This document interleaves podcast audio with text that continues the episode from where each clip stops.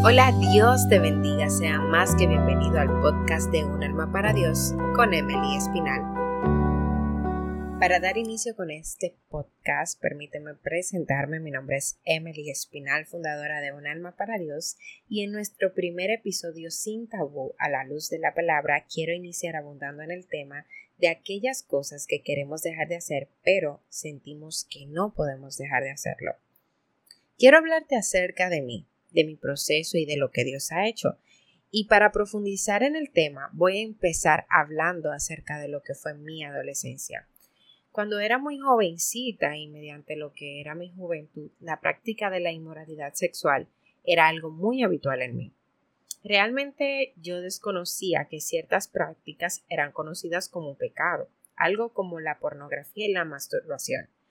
Esos son temas que actualmente no son muy mencionados y yo, en mi realidad, solamente alegaba ignorancia. Las cosas que realmente experimentaba al momento de luego realizar ciertas prácticas sexuales eran que sentía un vacío en mi corazón que yo no podía explicarlo, la tristeza me inundaba, me sentía muy sola, me sentía devastada y no era un arrepentimiento genuino de querer dejar de hacerlo, sino más bien era algo que cada vez que lo practicaba me hacía sentir como la persona más sucia del mundo. Y puede que suene exagerado para ti, pero esta es la realidad de que yo a diario vivía cuando cometía algún acto de inmoralidad sexual.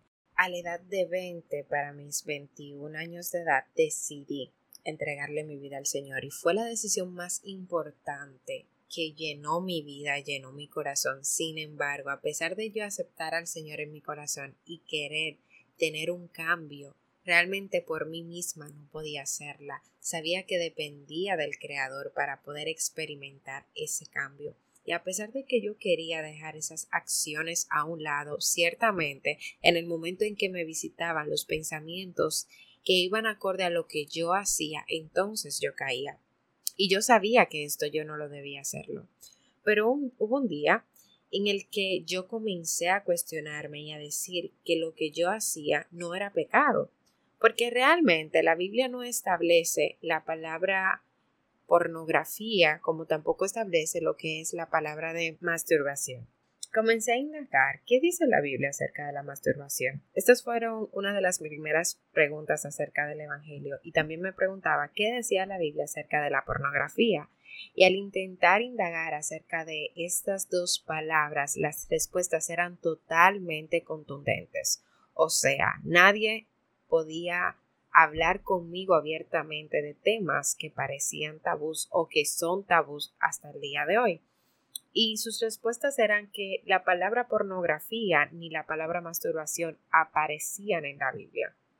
Yo realmente no me sentía satisfecha con la respuesta que recibí acerca de esto y seguí buscando hasta que encontré lo siguiente. Cuando ustedes siguen los deseos de la naturaleza pecaminosa, los resultados son más que claros. Inmoralidad sexual, impureza, pasiones sexuales, hechicería, hostilidad, peleas, idolatría, celos, arrebatos de furia, ambiciones egoístas, discordias, divisiones, envidia, borracheras, fiestas desenfrenadas y otros pecados parecidos.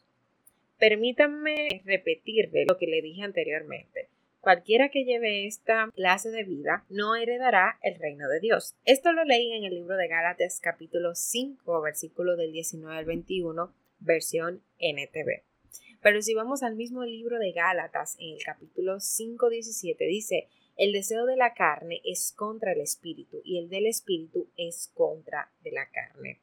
Luego de yo haber leído todo esto, yo empecé a cuestionarme qué me está llevando a experimentar lo que yo estoy haciendo, cómo me estoy sintiendo, realmente esto me favorece, realmente este placer efímero me va a aportar a ser mejor persona de lo que soy o alcanzar lo que yo quiero ser en Cristo Jesús. Estas fueron mis inquietudes al momento de que yo leí el libro de Gálatas. Y cuando comencé a indagar acerca de esto mismo, me di cuenta de varias cosas pude identificar que habían raíces de amargura, que experimentaba un vacío, que la depresión se estaba adueñando de mí, que la ansiedad y la soledad eran mi refugio y esto era suficiente como para tomar una decisión que cambiara lo que yo era. Pero eso no solamente dependía de mí, sino también del Espíritu Santo, que con su poder transformador iba a ser a una persona nueva y el viejo hombre quedaría atrás. Así que luego de yo reconocer que no estaba bien, hubieron otros pasos a seguir para yo poder arrancar de raíz aquellas cosas que yo sabía que no estaban bien en mí. Lo primero fue que yo reconocí que no estaba bien. Yo pude identificar cuáles eran mis faltas, mis fallas delante del Señor, pero esto no era suficiente. Así que tuve que buscar otros pasos para entonces yo poder cumplir a cabalidad con arrancar y dejar atrás eso que me estaba afectando en mi vida. Así que yo les voy a definir ahora algunos pasos de los que yo tomé para que ustedes también los puedan tomar. El primer paso, como mencioné anteriormente, fue reconocer que no estaba bien. Luego pude identificar qué era lo que me estaba sucediendo con lo que yo estaba haciendo. Lo próximo es atacar, superar y por último sanar. Cada uno de estos pasos son sumamente importantes para nosotros poder dejar aquellos que queremos dejar de hacer, sin embargo, no lo podemos lograr todavía. Si quieres saber cómo implementar estos pasos en tu vida de la misma forma en que yo lo hice, no dejes de ser parte de nuestra próxima entrega del podcast de Un alma para Dios con Emily Espinal. Dios te bendiga.